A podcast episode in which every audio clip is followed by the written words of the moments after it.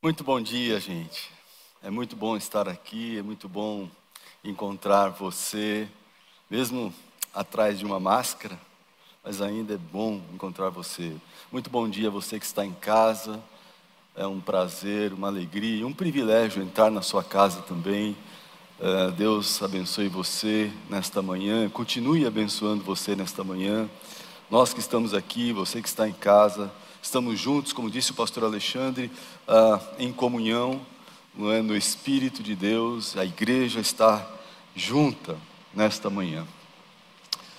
Nós estamos vivendo tempos diferentes e, por conta da pandemia, nem sempre conseguimos, durante esses quase dois anos, é, mobilizar toda a igreja. E eu queria dar uma pequena palavra introdutória antes de falar sobre o meu assunto desta manhã, é, sobre o novo amanhã. Ah, então, antes de entrarmos no assunto de hoje, eu gostaria de é, trazer uma palavra de gratidão e de prestação de contas a este grupo que está aqui, a você que está em casa, sobre o novo amanhã, que é aquilo que estamos almejando para nosso futuro, e faço isso em nome dos pastores, dos líderes e dos anciãos da nossa igreja. Eu sei que Deus, em Sua soberania, tem cuidado de nós e nos deu um tempo de pausa e de reflexão. A pandemia nos fez parar um pouquinho, e isso nos ajudou a pensar, pensar é, no nosso futuro, pensar para onde estamos indo. Deus foi muito misericordioso e tem sido muito bondoso para conosco. É, e o Novo Amanhã, que é o projeto de expansão da igreja, em todos os sentidos, não apenas uma construção, mas no sentido de crescimento da membresia, porque temos que avançar na pregação do Evangelho, na, penetração das comunidades à nossa volta, é? fazendo missões e também na estrutura física, porque entendemos que isso é importante. Aliás, nós estamos percebendo isso nesta pandemia, a importância né, do espaço físico, como isso faz falta para nós. Nesse período, entendemos que o novo amanhã não está restrito a ações apenas feitas apenas lá na nova é, propriedade, porque esta era a ideia inicial, vamos focar o novo amanhã ali, mas Deus tem nos mostrado que devemos também de forma muito prática, olhar aqui para a Vila 21. E nós devemos então, e agora eu falo para você, para vocês aqui, devemos preparar a nossa vila para ser um bom lugar até que o novo lugar, o novo local esteja pronto, porque vai demorar um pouco. E nós já fizemos algumas adequações aqui, vocês sabem, nós fizemos aqui os banheiros, arrumamos ali essa, esse hall que estava precisando de arrumação, e você pode conferir, né? e faremos outras. Então estamos entendendo que o novo, da, o novo amanhã não é apenas lá, mas já começou aqui, e você pode conferir isso depois. É isso então, nos pareceu que seria sábio adequarmos o local onde estamos para assimilar o crescimento da igreja em todos os sentidos, enquanto fazemos os planos e projetos de construção para o novo local.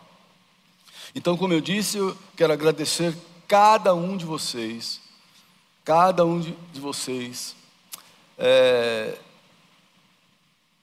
pela participação até aqui, e dizer que nós só pudemos chegar até aqui porque tivemos muita ajuda, muito apoio, muitas ofertas. Muito obrigado. E você pode se atualizar, então, visitando um novo site, que é o, site do Novo Amanhã, que é novoamanhã.ibmemorial.org.br e a barrinha ali, né? Se você é, não consegue anotar aqui, você entra no site da igreja, tem ali um lugar escrito Novo Amanhã, e lá você clica e você entra então no site do, do Novo Amanhã. E lá você poderá entender então qual é o nosso momento e sentir é, por dentro de tudo que está acontecendo até aqui. E também é, você vai encontrar ali uma maneira de como você pode se engajar nesse projeto tão bonito, tão lindo. Deus abençoe você, muito obrigado, porque por causa da fidelidade desta igreja, nós temos avançado, nós temos caminhado, nós temos progredido e você é parte disso, ou então sinta-se parte de tudo que está acontecendo. Muito obrigado, Deus te abençoe. Muito bem, vamos então entrar no assunto de hoje, e eu começo é, destacando que talvez este seja o tempo mais difícil que esta geração que nasceu nos últimos 60, 70 anos esteja enfrentando. Por alguma razão que eu desconheço, nós começamos a acreditar que podíamos tudo e que tínhamos todas as respostas. Nós temos nas mãos, eu tenho aqui ó, um iPad, você tem um, um celular de ponta aí na sua mão, não é? Temos hoje, convivemos com a inteligência artificial, coisas assim, fizeram com que nós pudéssemos pensar que podíamos alguma coisa. Pois é, mas de repente, sem aviso, o mundo se dobra diante de um bichinho, de um pequeno vírus, um vírus, não sei o tamanho dele, tá? Mas é um bichinho que está ali, que pode durar de alguns minutos até no máximo 72 horas. E o resultado é que nós ficamos órfãos por causa da nossa própria soberba. A morte bateu de perto, bateu bem de perto na vida de muitas famílias. Talvez você esteja enfrentando isso agora. Ainda temos muito luto, muita tristeza. Semana após semana temos gente querida no hospital, infectada com o vírus. A maioria das pessoas está acuada. Alguns estão desiludidos. Outros estão com muito medo.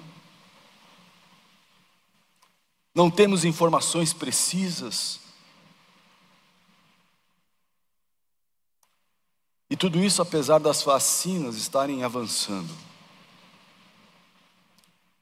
Então, neste momento, eu manifesto mais uma vez o meu carinho, profunda solidariedade e orações sinceras a todos que estão sofrendo à nossa volta. Você pode estar sofrendo aqui agora, você pode estar numa cama em casa ou no hospital, ou você está aqui com o coração muito apertado porque aquela pessoa que você amava não está mais perto de você. Não são poucos os que estão sofrendo. Logo que a pandemia começou, nós decidimos como igreja, lá em março de é, 2020, trazer uma palavra de esperança à igreja. E, e uma, uma palavra de esperança a todas as pessoas que estão vivendo conosco. Eu creio que estamos nessa mesma toada, toda palavra de real esperança vem de Deus e só pode ser recebida pela fé naquele que realmente pode fazer alguma coisa, porque nós temos alguém que pode fazer alguma coisa.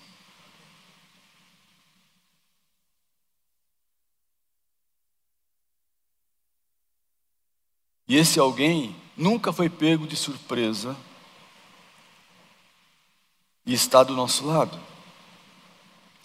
Então, o que nós mais precisamos neste exato momento, mais do que perguntar para Deus onde Ele está, porque isso é que tem acontecido, né? Onde que Deus está? O que está acontecendo? Então, o que mais nós precisamos nesta hora é levar o nosso coração de volta para Deus. Precisamos colocar o nosso foco no retorno do nosso coração a Deus e afirmar Deus como nosso lugar de origem e destino. A nova série de mensagens que eu tenho a honra de começar hoje é chamada de Origem. Origem. Como disse o pastor Alexandre há pouco, está baseado em Esdras, faremos as mensagens de manhã e Neemias à noite, mas terá essa tônica de volta às origens. Deus é o nosso lugar de origem e destino. Deus é a nossa torre forte, socorro presente em todas as circunstâncias. Portanto, a, o título da minha palavra nesta manhã é Descanse. Deus é soberano. Talvez eu e você não precisemos de nenhuma outra coisa a não ser acalmar o nosso coração, aquietar o nosso coração e colocar o nosso coração diante de Deus, que é o Deus soberano. Quero ler com você o primeiro capítulo do livro de Esdras. Gostaria que você acompanhasse a leitura na tela. Diz assim: No primeiro ano do reinado de Ciro, rei da Pérsia, a fim de que se cumprisse a palavra do Senhor falada por Jeremias, o Senhor despertou o coração de Ciro, rei da Pérsia, para redigir uma proclamação e divulgá-la em todo o seu reino nesses termos. Assim diz Ciro, rei da Pérsia: O Senhor, o Deus dos céus, deu-me todos os reinos da terra e designou-me para construir um templo para ele em Jerusalém, de Judá. Qualquer do seu povo que esteja entre vocês, que o seu Deus esteja com ele e que Vá a Jerusalém de Judá reconstruir o templo do Senhor, o Deus de Israel, o Deus que em Jerusalém tem a sua morada. E que todo sobrevivente, seja qual for o lugar em que esteja vivendo, receba dos que ali vivem prata, ouro, bens, animais e ofertas voluntárias para o templo de Deus em Jerusalém. Então os líderes das famílias de Judá e de Benjamim, como também os sacerdotes e os levitas, todos aqueles cujo coração Deus despertou, dispuseram-se a ir para Jerusalém e a construir o templo do Senhor. Todos os seus vizinhos os ajudaram, trazendo-lhes utensílios de prata e de ouro, bens animais e presentes valiosos, além de todas as ofertas voluntárias que fizeram. Além disso, o rei Ciro mandou tirar os utensílios pertencentes ao templo do Senhor, os quais Nabucodonosor tinha levado de Jerusalém e colocado no templo do seu Deus. Ciro, rei da Pérsia, ordenou que fossem tirados pelo tesoureiro Mitredate, que os enumerou e os entregou a Sesbazar, governador de Judá. O total foi o seguinte: 30 tigelas de ouro, mil tigelas de prata, 29 panelas de prata, 30 bacias de ouro, 410 bacias de prata de qualidade inferior e mil outros objetos. Ao todo foram, na verdade, 5.400 utensílios de ouro e de prata. Sesbazar trouxe tudo para isso consigo quando os exilados vieram da Babilônia para Jerusalém.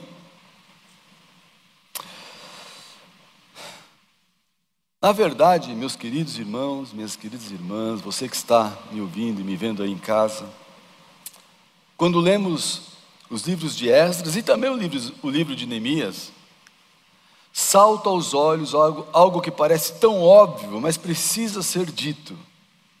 Deus é soberano. Parece que quando a gente diz isso, isso é uma coisa tão longe, tão distante, distante, porque a gente talvez não consiga nem fazer a leitura do que vem ser a soberania de Deus. Mas você que está em casa agora, talvez você esteja numa cama, talvez você esteja me ouvindo no hospital, talvez você esteja aí sofrendo alguma coisa, de alguma forma. Eu quero dizer para você que Deus é soberano. Deus conhece você, Deus sabe o que você sente. Quero dizer para você que está aqui, Deus sabe exatamente o que você está passando. Deus conhece o seu coração. Deus sabe quais são as suas dores. Ele entende qual é o seu sofrimento. Ele sabe quais são as suas dúvidas. Ele sabe exatamente quais são as suas inquietações. Ele conhece a sua família e sabe o que nós precisamos, porque Ele nos viu na eternidade. E Ele nos conhece, Ele sabe o começo, o meio e o fim das nossas vidas. Deus é soberano. Deus é soberano, Deus conduz a história. Deus tem o controle da história. Não há nada que fuja ao controle de Deus. E nós estamos inseridos nessa história. Nós somos obras de arte que Deus idealizou e nos tornamos depositários do amor dele. Deus nos criou para nos amar. Não desconfie, não tenha medo, Deus sabe, Deus conhece, Deus entende você.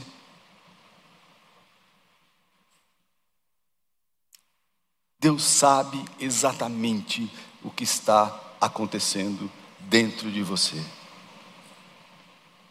O livro de Esdras é iniciado com uma experiência maravilhosa de um rei pagão. O livro começa com um decreto, o decreto de Deus pela boca do rei Ciro. E o decreto determina o retorno dos judeus à Palestina, especificamente para a reconstrução do templo, do templo em Jerusalém que havia sido destruída 70 alguns anos, eh, vários anos antes por Nabucodonosor, rei da Babilônia. Deus havia ordenado que houvesse um ano sabático ou um ano de descanso. Essa era a determinação para todos aqueles que estavam vivendo debaixo da orientação e da palavra de Deus. A terra deveria descansar um ano, cada sete anos, um ano. No período de cada sete anos, a terra deveria descansar um pouco. Isso ia fazer bem para as plantações, essa, esta era a orientação de Deus. Contudo, durante 490 anos, o descanso da terra não foi respeitado. E a palavra de Deus não foi obedecida houve rebeldia no coração daquele povo. E Deus mesmo então fez a terra repousar, mandando seus inquilinos para fora por 70 anos. Portanto, 70 anos é o total de anos de descanso que deveriam ter sido respeitados no espaço dos 490 anos que a terra foi usada. Tudo profetizado por Jeremias no capítulo 25, e tudo é muito bonito e cronometrado por Deus, porque 200 anos antes do nascimento de Ciro, 200 anos antes do nascimento de Ciro, Deus havia falado por meio do profeta Isaías, nos capítulos 44 e 45, você pode conferir ali.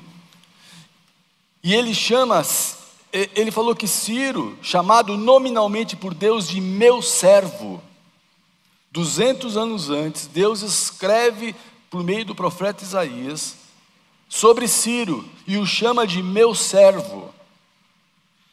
Deus fala que ele libertaria os judeus do cativeiro imposto pela Babilônia e faria com que retomassem a sua terra para retornassem à sua terra para a reconstrução do templo que havia sido destruído, confira comigo, vale a pena ler o texto de Isaías 44, 28, que diz, que diz acerca de Ciro, o texto lá, o profeta, ele é meu pastor e realizará tudo o que me agrada.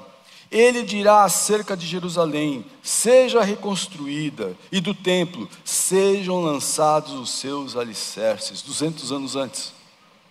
E o povo de Deus achou que podia enfrentar a palavra de Deus. Foi isso que aconteceu. Foi isso que aconteceu com as pessoas que estavam ali dentro daquele contexto. Eles, ele, o povo pensou que poderia desafiar Deus e que Deus não precisava ser temido. E quando eu olho para isso, eu vejo um paralelo enorme com o que está acontecendo hoje. Nós estamos vendo, nós estamos, de certa forma, eu falo nós de uma forma genérica, é? desafiando aquilo que Deus está dizendo. E Deus não está sendo temido, Deus está sendo levado de qualquer jeito. Esse é o paralelo que eu vejo com a nossa realidade. Isso não é uma coincidência, está acontecendo. Pois bem, no caso do, do povo de Israel, veio, veio o castigo, veio a Babilônia. Nabucodonosor veio e levou o primeiro grupo de cativos logo no primeiro ano do seu reinado. E aí fazemos a seguinte conta: 45 anos de reinado do rei Joaquim de Judá, depois mais 23 anos de reinado do seu filho Evil Marodaque, e por fim, a Babilônia caiu diante do poder da Pérsia no, no final do segundo ano de Belsazar, neto de Nabucodonosor, somando assim os 70 anos, de, 70 anos de cativeiro que haviam sido profetizados por Jeremias. Caiu a Babilônia. A Babilônia caiu então, de, depois dos 70 anos. Caiu a potência e as potências caem. E Ciro, rei da Pérsia, começa a desenvolver então o primeiro ano do seu reinado. E impondo a sua marca de governo, exatamente isso que nós vemos ali no início de Esdras. E impondo a sua marca de governo, ele apresenta um decreto que visa o retorno dos judeus para Jerusalém, para a reconstrução do templo. Ciro assume uma nova postura, uma nova política que que surgia diante da queda de um reinado e ascensão de outro. E temos que entender algo muito importante aqui. Ciro não havia se convertido a Deus, ao nosso Deus. Ciro continuava leal ao Deus babilônico chamado Marduk e respeitava de forma sincera os deuses de todos os povos súditos. Porque a Babilônia ela foi fazendo a festa, né, dominando, e depois a, é, Ciro veio e dominou a Babilônia e recebeu todos esses povos súditos, incluindo o povo de Deus. E Ciro respeitava de forma muito sincera os deuses dos povos súditos. E como estratégia de governo, ele quer restaurar as suas cidades santas, as cidades dos povos súditos, reedificar os seus templos, repatriar os seus adoradores. Política misturada com a religião, vocês conhecem isso. Ele crê, ao fazer isso, que os deuses desses povos, povos súditos, vão interceder, interceder por ele, junto aos deuses babilônicos, para dar vida longa ao rei. Esta era a ideia. Interessante que para outros povos pagãos, uh, Ciro ele ajuda a refazer os próprios deuses, né? ele, ele refez os deuses, ele reconstruiu os deuses dos outros povos pagãos. Mas como não havia um Deus para ser fabricado para os judeus, porque não é? Então ele devolve os utensílios do templo que tinham vindo com Nabucodonosor já muitos anos antes, que eram despojos de guerra. Portanto, do seu próprio ponto de vista, olhando pelo coração de Ciro, ele queria reedificar a casa do Senhor, o Deus de Israel, que habita em Jerusalém, e isso seria mais um exemplo de uma política boa e consistente, e ele era sincero nisso. Para nós fica a lição: Deus age na história e faz o seu plano acontecer. Levanta a Babilônia com Nabucodonosor, depois levanta a Pérsia com Ciro faz o decreto, um decreto que poderia ter sido escrito por um teólogo. Em seguida, começa a despertar os líderes da família de, de Judá e Benjamim, desperta os sacerdotes, os levitas, todos aqueles, diz o texto, cujo coração Deus despertou, dispuseram-se a ir para Jerusalém. E essa palavra despertar é a mesma que foi usada para Cira, para Ciro é a mesma que foi usada para é, os levitas, os líderes de Judá e Benjamim, os sacerdotes, E esta é a mesma palavra que pode ser usada para nós. Se Deus não nos despertar, o que vai acontecer? Se Deus não despertar você e a mim, o que vai acontecer? A palavra de Deus vai ficar escondida, a palavra de Deus vai ficar obscura, e este mundo que está à nossa volta, que jaz no maligno, vai ficar sem a informação mais importante que existe a respeito da luz que representa, que Jesus representa.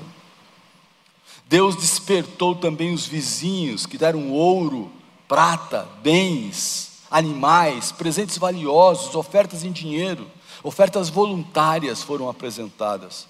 Eu sempre que leio isso, eu penso que ah, aquela pessoa que está perto de Deus vai ter o despertar de Deus para fazer aquilo que Deus quer. Isso só acontece com aquele que está perto de Deus e se dispõe a se juntar ao projeto dele. Como eu já disse, Deus age na história, Ele é o protagonista. Portanto, a história não é como um carrossel que gira ordenadamente para lugar nenhum. A história não é como um foguete monitorado por um homem. Ela nem é repetitiva e vai ordenar, ordenadamente para lugar algum, e nem é completamente monitorada pelo homem. A história não é cíclica, fatalista, e nem está sujeita a um determinismo cego. A história não é dirigida pelo acaso, nem avança para o caos, como pensam os pessimistas. A história tem um piloto. A história tem um comandante. A história tem, tem um controle absoluto de Deus em suas mãos. Ele está sentado no trono, está conduzindo a nossa história. O céu governa a terra. A história não está à deriva nem nas mãos dos poderosos deste mundo. Acredite nesta verdade, porque não é a minha verdade, é a verdade de Deus. Deus é quem levanta reis e líderes, destrona reis e líderes. Ele é quem levanta impérios e os abate. O Deus Criador é o Deus da providência. Ele não só criou todas as coisas, mas ele sustenta e governa. Ele está fora, acima e além da criação. Deus governa soberanamente todas as coisas, nenhuma folha cai sem sua permissão. Não há um milímetro quadrado, conversamos sobre isso essa semana. Não há nem um milímetro quadrado que ele não governe. No dicionário, a palavra para soberania está explicada assim: soberania é a autoridade suprema de quem detém o poder sem restrições na teologia, a soberania, o controle e domínio absoluto de Deus sobre tudo e sobre todos. Nem sempre a nossa mente consegue entender muito bem os atributos de Deus. Deus é um ser todo-poderoso, todo bom, todo conhecedor, todo sábio. Nós estamos mais familiarizados com as coisas temporais e limitadas. Nós medimos as coisas pela nossa mente, pelo tamanho da nossa capacidade. Medimos tudo à nossa volta pelo nosso tamanho, pela nossa régua, pela régua da nossa limitação, pela régua do nosso próprio conhecimento, e nós não sabemos nada, não conhecemos nada, não temos poder de nada e não entendemos nada. Atente para isso. Não ter uma referência maior num tempo de crise é dolorido. E muito difícil. Muitos estão sofrendo sozinhos e não têm aonde se apoiar, porque não tem uma, uma referência correta a respeito do Deus poderoso que temos. Não deveria ser assim numa relação madura com Deus. A compreensão pela fé do poder absoluto e total de Deus está relacionado ao descansar e confiar, ou seja, talvez você nunca vai conseguir fazer a leitura correta do tamanho de Deus. Talvez não tenhamos a capacidade de entender o tamanho de Deus, mas podemos crer que Ele é grande. Podemos fazer isso pela fé. E isso é fundamental em tempos de crise. Se não entendemos a soberania de Deus, se não entendemos o poder de Deus, se não dimensionamos a força do seu poder e o controle amoroso e bondoso dele, simple, simplesmente não conseguiremos entregar as nossas ansiedades, problemas e preocupações, porque se nós não entendemos o tamanho de Deus e desconfiamos dele, por que, que eu vou entregar? Eu vou viver preocupado. Por isso, quanto mais próximos estivermos dessa compreensão, mais seguros e confiantes viveremos. Isso se dá pela familiaridade e intimidade com Deus e com a palavra dele. E eu vou fazer uma coisa agora muito importante. É, porque nós temos esta proposta de levar o nosso coração de volta para Deus e reafirmar Deus como nosso lugar de origem e destino. Então, olhe para Deus por alguns minutos junto comigo. Olhe para Deus, olhe para Deus. Olhar para Deus é olhar para a palavra dEle. E creia nela. Vou fazer algumas afirmações e ler o texto. Ande junto comigo agora com bastante atenção. Deus é antes de todas as coisas. Primeira afirmação. Deus é antes de todas as coisas. Diz a palavra de Deus, Colossenses 1,17: Ele é antes de todas as coisas e nele tudo subsiste. Deus criou todas as coisas, pois nele foram criadas todas as coisas nos céus e na terra, as visíveis e as invisíveis, sejam tronos ou soberanias poderes ou autoridades. Todas as coisas foram criadas por Ele e para Ele. Deus sustenta todas as coisas.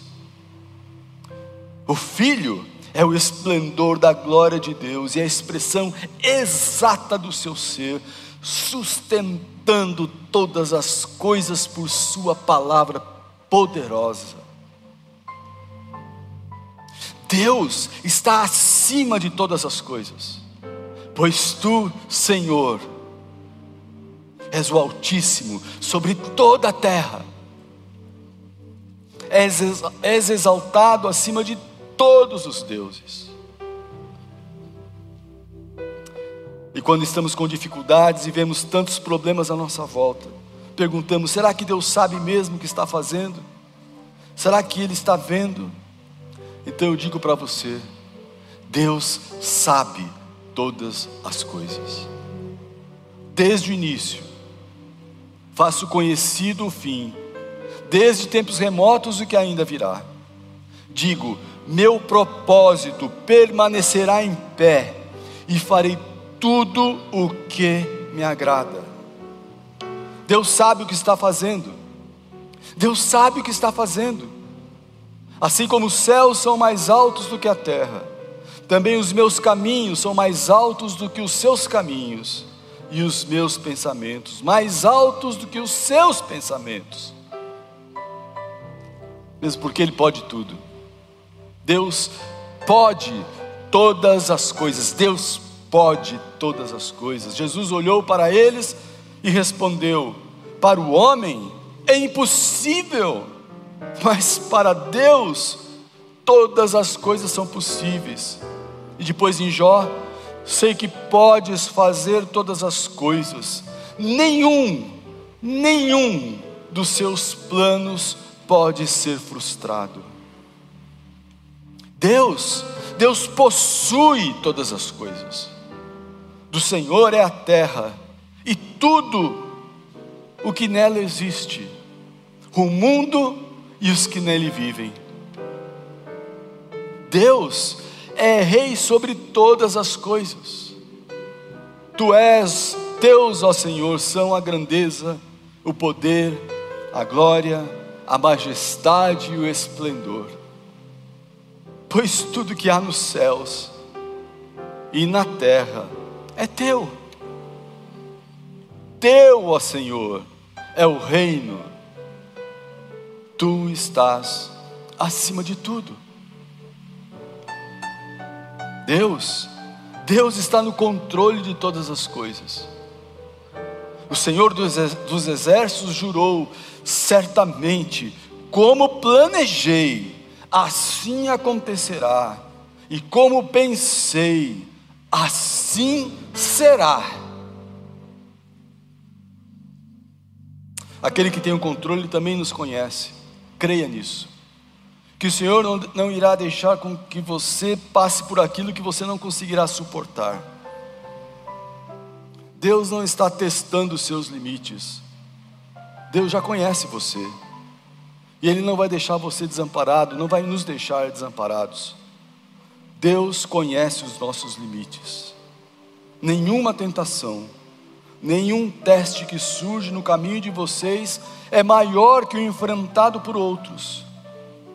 Então você que está passando por grande luta, saiba que tudo que vocês precisam lembrar agora tudo que precisamos lembrar agora é que Deus não deixará que fracassem. Ele nunca permitirá que sejam pressionados além do limite, mas estará sempre com vocês para ajudá-los a vencer. Não temos como contrariar o Deus soberano. Sim, eu sou Deus Sempre fui Deus e sempre serei Deus. Ninguém pode tirar nada de mim. Eu faço, e quem pode desfazer o que eu faço? Quem pode desfazer o que faço? Temos um Deus que está liderando a história para o nosso bem.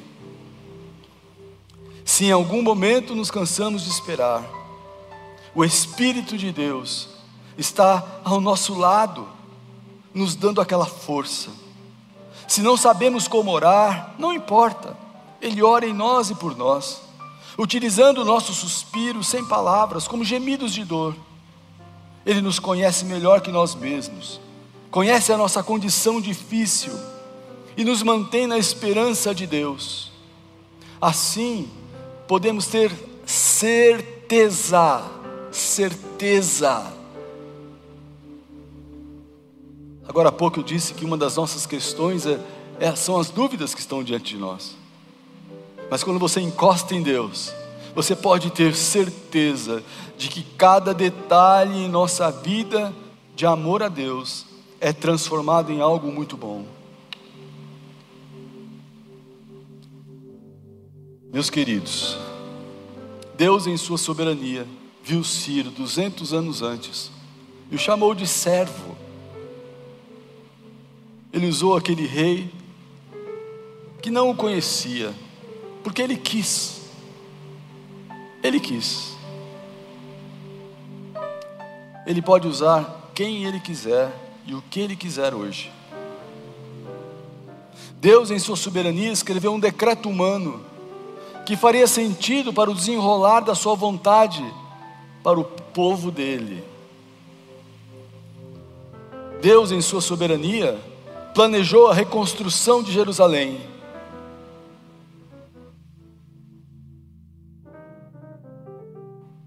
Reconstrução do templo, porque ele sabia da importância dessa ação para o plano dele. Aí Deus despertou líderes das famílias Judá e Benjamim, sacerdotes, levitas, despertou os vizinhos, e eles se dispuseram a fazer o que precisava ser feito. Tudo por amor ao seu povo, tudo por amor ao povo dele.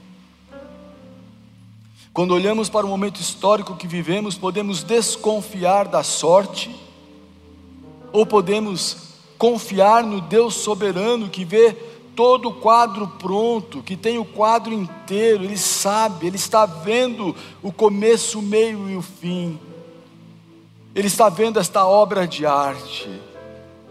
onde nós somos um pontinho inseridos ali. Sabemos que Deus age em todas as coisas para o bem daqueles que o amam,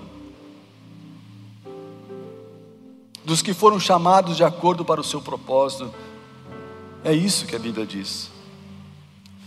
Mesmo que no momento nós tenhamos muitas dores, mesmo que agora pontualmente nós duvidemos se haverá alguma saída para o nosso sofrimento, mesmo que a gente sinta medo de não respirar em paz de novo,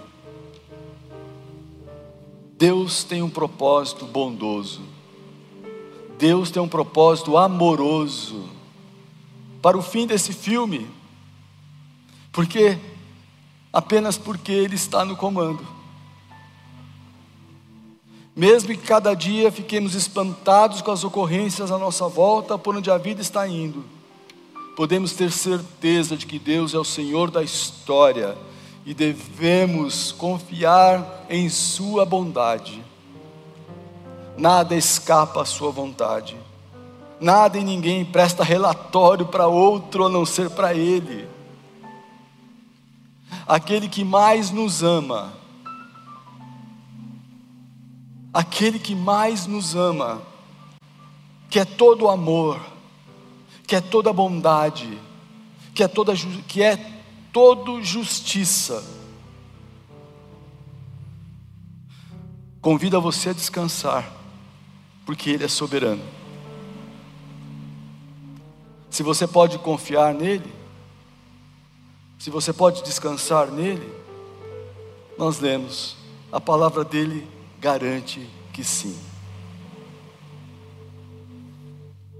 Vamos olhar para cima e para frente.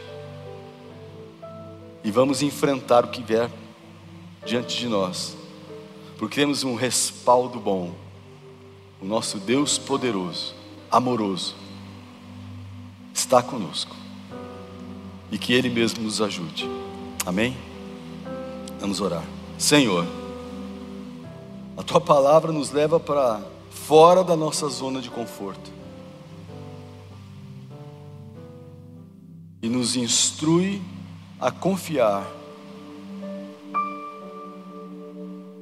no Deus Todo-Poderoso, que nos ama e que nos conhece de perto. Declaramos, ó Deus, a nossa fé no Senhor, a nossa confiança no Senhor, com muita gratidão por tua soberania sobre as nossas vidas. Em nome de Jesus. Amém.